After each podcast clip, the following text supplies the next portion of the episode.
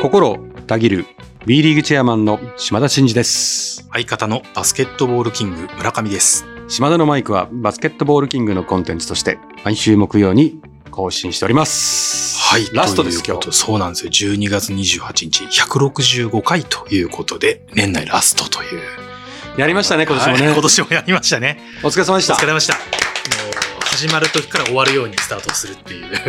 いや、よく頑張りましたね。よく頑張りましたね。お忙しい中、本当に、ねえお付き合いいただいてありがとうございます。こちらこそ本当にね、いつもぐたぐたトークにありがとうございます。ややや、もうでもなんか本当早いですね。2023年。うん、あ早い。もう早かったですよね。なんか、ちょっと振り返ってみようと思って見たらもうすっごい前の話みたいな感じじゃないですか。いや、いろいろありましたねう。ーん、まあちょっとね、そのあたりを本編でも振り返っていこうと思いながらう、ん。年々やっぱこのなんか年が過ぎる感じって早く感じるとかあるんですかね？それともやっぱり。いやいや、年を重ねるとね、うんやっぱり一年がどんどん早く感じるってやっぱ言いますよね。はいはいはいそれは感覚値としてもやっぱうんありますよね。うんうん。特になんかでも、こう、いろんな動きがあったからですかね。まあ、忙しかったみたいなこともあるのかもしれないですけど、うん。なんかあっという間だったなっていうのと、なんかあと2000年を超えてもう23年も経ってるんだっていうのを、なんか改めて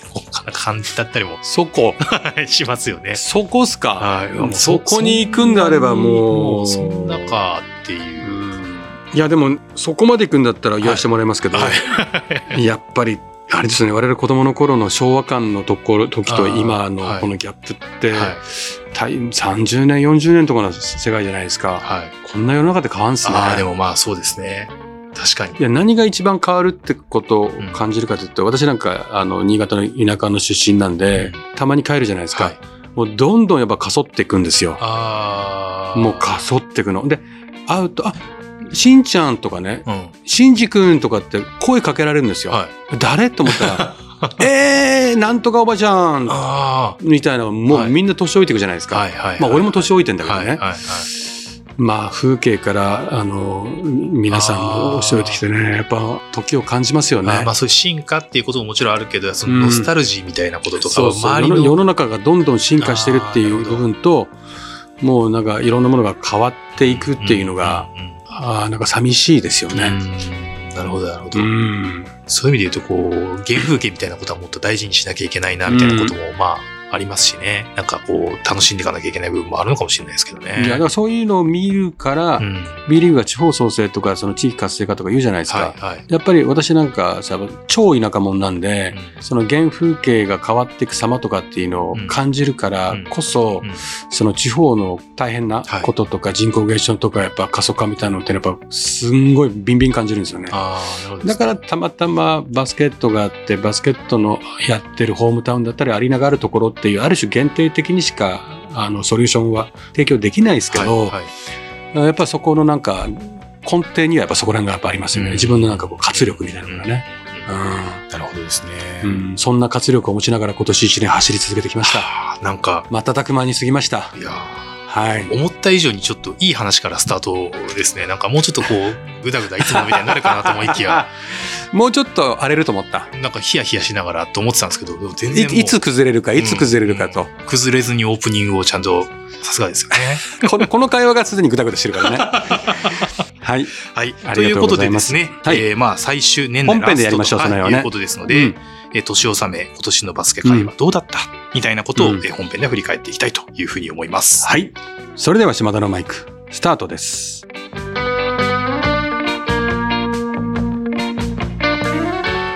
島田のマイク。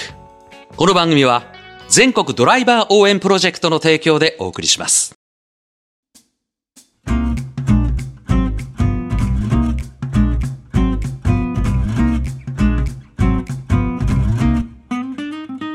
はい、えーということで本編は、えー12月28日年内ラストということで、えー今年のバスケ界はどうだったということを振り返っていきたいなと思いますが、まあ、パッと見てもなんか、いや、もう随分前だなというような気分になるようなえーことが多いんですが、うん。まあ、やっぱりさっきもちょっとお話ししましたけど、1月、えー有観客、まあ、声援を出してもいいよみたいなことの、えー制限もなくなって、.stb リーグオールスターゲーム2023 in 水戸が開催をされたとうん。いうことですけども、なんかやっぱりまだまだコロナ禍の影響というのを、えー2023年1月では、まあ結構こう感じる部分っていうのもまああって、ちょうどそれが移っていくタイミングだったんだなと思いますけども、その時のこととか覚えてらっしゃいますか？でも改めて、あれですよね、その、水戸のオールスターからね、うん。声出し応援解はい。禁でもマスク付きね、うんみたいなうんところからまだね、1年も経ってないんだなと思いますし、うんうんちょうどそのコロナ禍から、うんいわゆるアフターコロナにはい。移管する、なんかお大きな年ですよね、今年はね。そうですね。うんで今ちょこっとこう、ラインナップ並べてみても、うんそういう状況下でうん、久々にリアルで開催したオうんールスターと。うん。で、やっぱ5月にね、キングスの優勝とかね。そうでした、っぱこれも結構、象徴的で、うん。その、夢のアリーナを作ろうって言ってて、うん夢のアリーナが第一号でできた時に、いや、これだけのアリーナがあって、これだけのお客さんがいて、これだけ熱量のあるファンがうん。いて、そもそもチームも強かった。だから、そう遠くないうちに優勝するだろうってうん私も言ってましたけど、はいはいもうすぐ優勝しちゃいましたね。なんか、地方、うん。うん。アリーナ、うん。ファンの熱量みたいな、なんか本当すごい、うん。この年にふさわしいチャンピオンだったなって感じがしますよね、やっぱりね。まあなんかそ,、そういう意味ですと、その、その優勝をした、まあチームが象徴するような、まあす姿というか、それをまあ求めていこうというところに近い形での、こう、B 革新というものが、この夏にまあ発表されたっていうのも、なんかこうやって並べてみるとすごくなんか、そうそう、なんかすごい象徴的で。すよね。うん。でもね、この7月のね、B 革新の発表はね、頑張ってね、これね。これね、はい。あの時も言ったかもしれないけど、おそらく私がチェアマンになって、いろんなこうメディア会見とか、んいろんな発信事してるじゃないですか。はい。多分ね、最もエネルギーかけました。ああ、ね。そう。で、もう最後の最後まで言葉尻とかさう、ん。B 革新だってこれ結構ギリで出てきたのよ。ああ、他 B うんその将来構想だったじゃない。はいはいはいはい。で、将来構想だったんですよ。うんずっと。うん。でも将来構想って構想じゃねえし、もう現実に向かっていくんだから変えようよって言って、そうか。急に言い始めてまた放送じゃないですもんね。そう。あなそうか。なんか言われるとすごい、あ、なるほどなあの時はなんか遠い未来の話を語る、うんその言葉として将来構想って、ある意味設計図というか。そう代っていうこと代替してたわけですよよね。はいはいはいはい。でももうここまで具体のことを発表するんであれば、もう構想とかふわっとしたものじゃダメだよねっつって。変えるんだっていう。変えようっつってん何がいいと始まったのね。で、いっぱいあった中で、でも B 革新良かったよね。うん、なんか B 革新っていう、いやあの発表がどうこうじゃなくて、この B 革新って言葉は言葉が良かったなってね。今の将来構想との対比でお話しされた時に、うんあ、うんそういうことかってうん改めてなんかすごく、これエピソード。本当ギリだったんですよど。ねで、どうやって発表する、どうやって会見するっていうこともそうだしうん、最後、ドラフトやるんだとかう、ん。あの、サラリーキャップ入れるんだとか、あの、オンザコートはもうフリーでいくんだとかう、ん。結構最後の最後でうん。もう2、3年議論してきたことで、そこにたどり着かなかったのに最後の1ヶ月ぐらいでうん。もう全部売っちゃったっていう。売っちゃりね。もう土俵際で売っちゃったっていう。いうことをみんなでやろうっつって、で、おーっつって決まって、あの発表に行ったんですよ。うん。でもあの時はね、えー本当思い出しても結構本気でしたよね。う。んで、あれが通らなかったら私やめようかなと思ったからだもん。ああ、それはなんかね、お話もされてましたね。そそのぐらい、うわーって言ってたんで、なんで、あの、その後の会見も、うんみんな一生懸命やってくれて、うんこういい感じで選手たちも来てもらってね、うん発表させてもらいましたけども、うんまあこれはね、私にとっては今年やっぱうん大きいですね。うんこの発表、この決め。そういった決意と思いを持って、うこの発表した B 革新。で、まあ、もちろんこれからもね、これを進めていくってことはもちろん大変なんですけど、その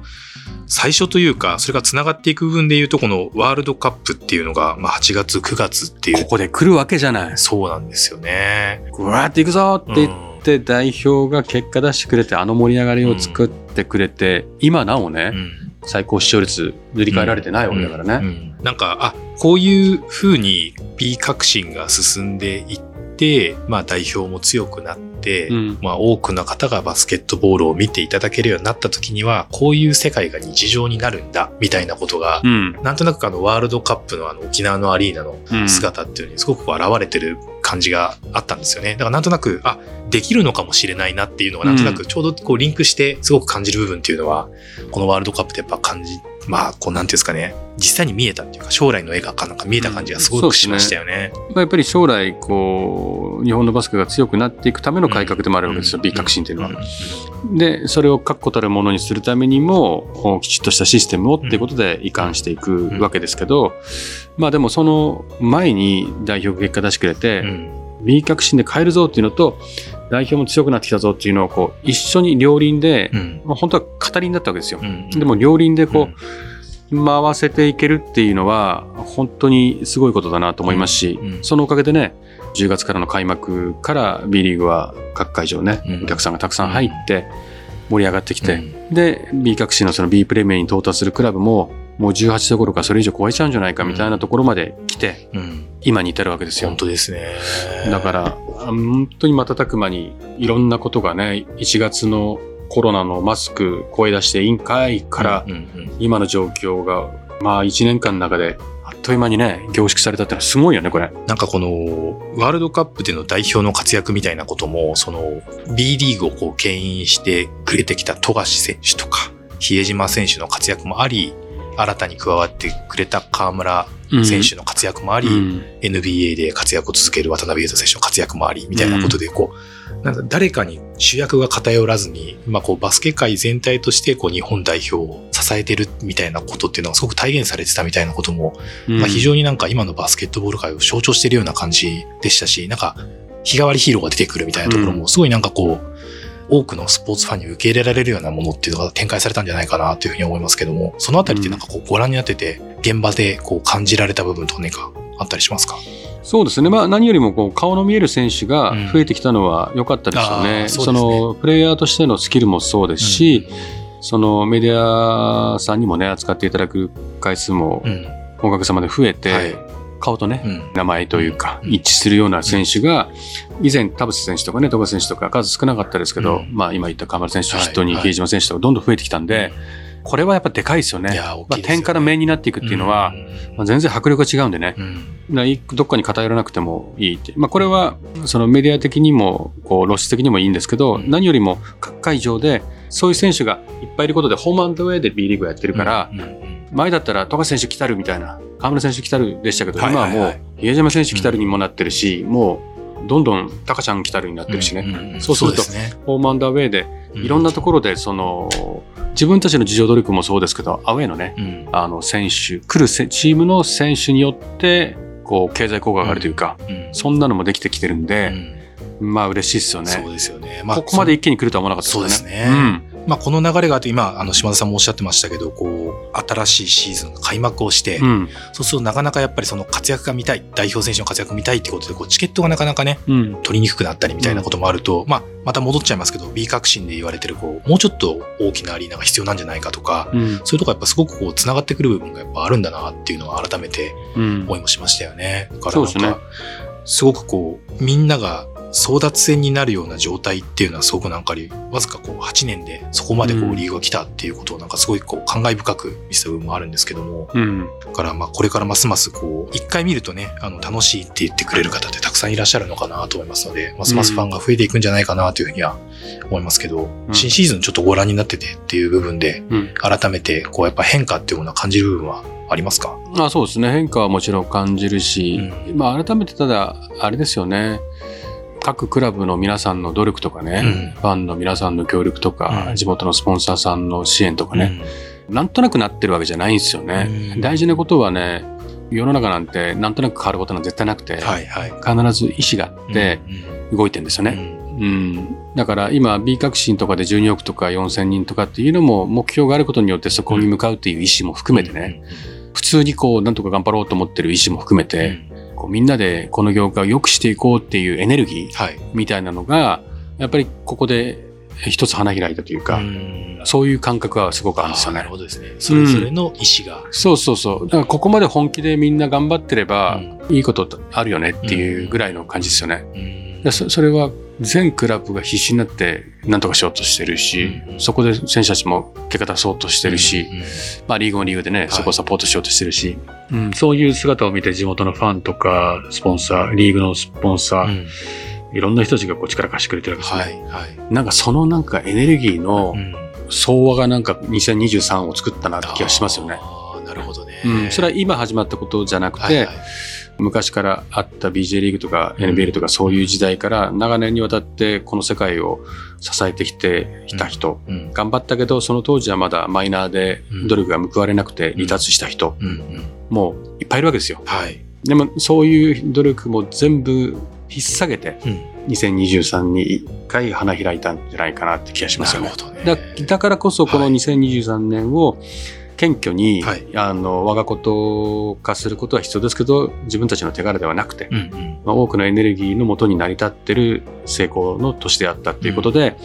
うん、ちょっと油断したらそんなの瞬く間に崩れるんでね、うん、もう一回締め直して、B 革新というのはまだ先に遠くにね、うん、あの大きな目標があるんで、うん、まだまだこう戦い続けないといけないんじゃないかなってやっぱ、改めて思いました。はい。はい、そうですよね。うん、まあそういった意味でその多くの方に支えられてっていうことを、まあ、あの我々この番組でも感じたのは、9月14日に行われた150回記念の公開収録ということで、うん、実際にその聞いていただいて今のこの話のスケールから急に来ましたね。いやもうキュッとちょっと小さいんですけど我々的にはもうでしたよね。面白かったですよね。なんかあのおはがきをいただいている方々の顔がそれこそ本当に見えたっていう、リアルに見えたっていうのはなんかすごいなんか感慨深いものがありましたけどね。あのこの間 SNS で見見たけど、はい、あそこでもらったホテルの宿泊券、はいはいはいはい、はい、あれ刈谷の。刈谷の、はいはい宿泊券使ってましたって、はいはい、使った報告 SNS ありましたありましたね。名鉄インカリアの、うん、達夫ルームですよね。そう、達夫ルーム、はい、ありました、ありました。か、ああいうとこもちゃんと繋がってて、こう、うん、ね、ああ行ったんですね、とかどうでしたみたいなことも含めて。でもよかったですよね、公開収録。ね。やっぱ実際にこう、いろんなことを思ってらっしゃって、あの、うん、まあ、B リーグについてのご意見ももちろんありましたけど、うん、プライベートのご相談みたいなこともね、うん、結構たくさんありましたし、なんかラジオっぽいなと思いながら見てましたけどね。うん、なんかああいうのはやっぱ続けていくっていうことで、やっぱファンの広がりというか、なんかいろんな方のご意見を聞いたりとかっていうこともすごくやっぱ大事な機会なんだなっていうのをね、あの時は思いましたけどもね。ぜひあの関西でやってほしいとか、うん、200回でやるのかやらないのかみたいなお問い合わせも来てますね、うん、もうすぐですよね。そうですね。ちょっと考え来年の4月ぐらい5月ぐらいそうですね。もうちょうど50回ぐらいとそうですね。シーズン終わりぐらいになるんですかね。あシーズンの終わりぐらい。そうですねということでちょっと考えとかなきゃ いけないかなとは。これだけ5回刻みぐらいでね 3分ぐらい話す我々ですからね、はいはいはい、200はちょっと、うん、ほっとけないよね。ほっとけないですね。そうですね。ちょっと、もう。なんか、あれですよね。まあ、ファンの皆さんもそうですけど、うん、ちょっと、クラブのスタッフ、はいはいはい、クラブのスタッフを集めるのはなかなかみんな忙しいから難しいかもしれないけど、ズームかもしれないけど、はい、クラブのスタッフの人たちのなんかリアリティのある声は聞きたいですよね、私は。っていうのは、はい、B 革新は、その、いわゆるスポーツを、まあ、もっともっとね、うん大きくして産業として大きくしていってでここで働く人たちがもっとハッピーになっていってい。こうっていうことを再々言ってるじゃないですか。うん、でその中頑張ってくれてる全国のクラブのスタッフリーグのスタッフもいるわけで、うん、ね、その人たちに向けての改革でもあるんでね。あそうですよね、うん、で実際今どうすかとか、どんな大変なことがありますかとかあじゃあそれは頑張ろうっていう、ね。ちょっとそういうのは昔こう回ってるとクラブの社員の人たちと食事したりとか、うんうん、その勉強会とかして、うん、もうちょっとリアリティのある言葉って私も常に聞いてたんだけど、はい、最近そういうのはあんまないんで、うん、そんな公開収録であってもいいですよね。確かに。ちょっと出張島田のマイクもじゃあ 考えてみなきゃいけないのかなというふうに思います、ね、まあ、出張だと一つのクラブだけになっちゃうから。そうか、いろんな方にできる、できればいろんなクラブの人たちが欲しいんですよ。はい。そこも大事ですよね。なるほど。うん。はい。ということで、えー、島田のマイク150回記念の公開収録もありましたということで、うん、そして、まあ、新シーズンも入ってということで、うん、ここからまたね、お忙しい日々がありましたけど、うん、特に印象的だった島田さんの2023のトピックスというのは何か他にございますか？トンネルズですかね。トンネルズ、うん、割と最近のお話ですけどね、もうもう念願のということでしたもんね。うん、いや、嬉しかったね。じゃあもう2023年いやもう嬉しかったんですけど、私もそれだけじゃもう物足りなくて、はい、なんか飲みにとか行きたいですもんね。ああ、だってまあ一つきっかけができましたからね。ぜひ、B リーグであり、えーまあ、バスケットボールのファンとしてね、うん、ぜひあのトンネルズさんにも関わっていただきたいなというふうには思いますけどね。うん、まだあと今いろんな人と会ってるじゃないですか。そのアーティストの人とかいろんな人たちと。だからなんかそのファイナルとかね、うんうんなんかオールスターは無理だけど近いからなんかいろんなところに皆さんに来てほしいんですよね。ああそうですね。来てなんかやってほしいですよね。うんうんうん、まあそんなこともお願いできたらいいなとは思ってますけどね。まあでも今そういうこう関係値作りみたいなこととかいろんな方に会われたりってことがきっとまた次のシーズンだったりいろんなシチュエーションの時に生かされるっていうことになるといいですよね。間違いないですね。うんうんはい。ということで、まあ、あっという間にこうね、2023年を振り返っていきましたけども、改めまして、まあ、さっきね、あの、すごいこう、いろんな意思が集まってきて、すごくこう、象徴的な2023年だったということですが、うん。そういう時で、はい、そういう時でしかね、奇跡は起きないんですよ。はい、まあ、奇跡っていうとなんか、ラッキーパンチって意味じゃなくて、そういう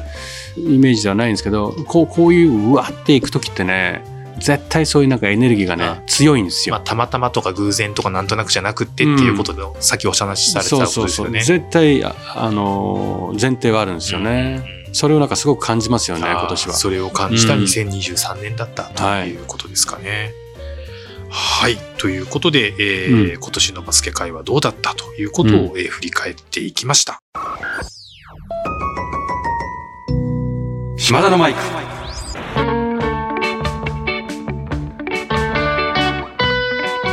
島田のマイク。この番組は全国ドライバー応援プロジェクトの提供でお送りしました。はい、えー、ということで本編では、えー、年納めということで今年のバスケ界はどうだったということを振り返りましたけども、まあ、今回、えー、2023年ラストということになりますので、改めて、うん、えー、2023年を、えー、ずっと聞いていただいた、うん、えー、リスナーの皆さんにですね、はい、感謝の気持ちを一言いただければなというふうに思いますけど。ありがとうございました。本当に皆さんね。はい、もうリスナーの皆さんあってのね、パーソナリティですから。聞いてくれなかった日にはこれただの独り言ですからね。もう本当に皆さんのおかげで喋り続けることができました。はい、感想することができました。はい、ありがとうございました。はい。まあでも来年はね、ちょっと、あのー、またなんか新しいコーナーを作るとか、はい、ちょっと面白いこと考えたいなと思いますし、はいおそらくこの28日だと、今年をみんな振り返ってね、来年どんな年にしようかなとか、こんな年だったなって多分今日の放送を聞きながら考えてる人たちもたくさんいると思うんで、はい。なんですかね、私もちょこちょこいろんなことやってますけど、うんはい、最近ちょっと自分の趣味ネタとかや話してませんけど、正月頃から話してるようなことはほぼほぼやってるんですよ。続けてるんですよ。はい、ちょっとどっかでまた喋りますけどね、あの、経過報告。うんトレーニングしていることとか、はい、もう今だいぶ10キロぐらい走ってますから。だいぶ今距離伸ばしてますから。3キロ伸びましたね。7キロでしたね、はい。はい、来1月には20キロに向けて今準備してますんで、まあ、いろんなことちょっとまた健康法含めてね、はい、やりますから、皆さんもぜひ来年のトライすることを早めに決めてね、年越ししていただければなと思いますんで。はい、はい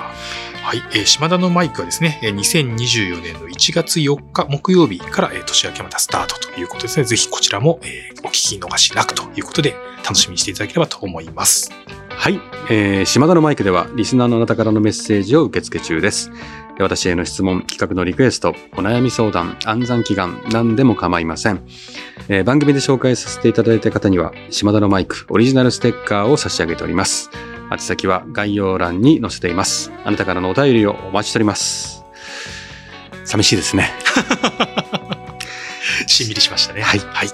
島田のマイク。ここまでのお相手は、心たぎる B リーグチェアマンの島田真二と相方の村上でした。いよいよお年を。いよいよお年を。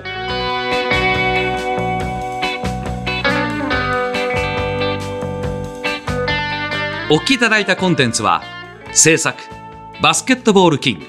制作協力 B リーグ配信日本放送でお届けしました。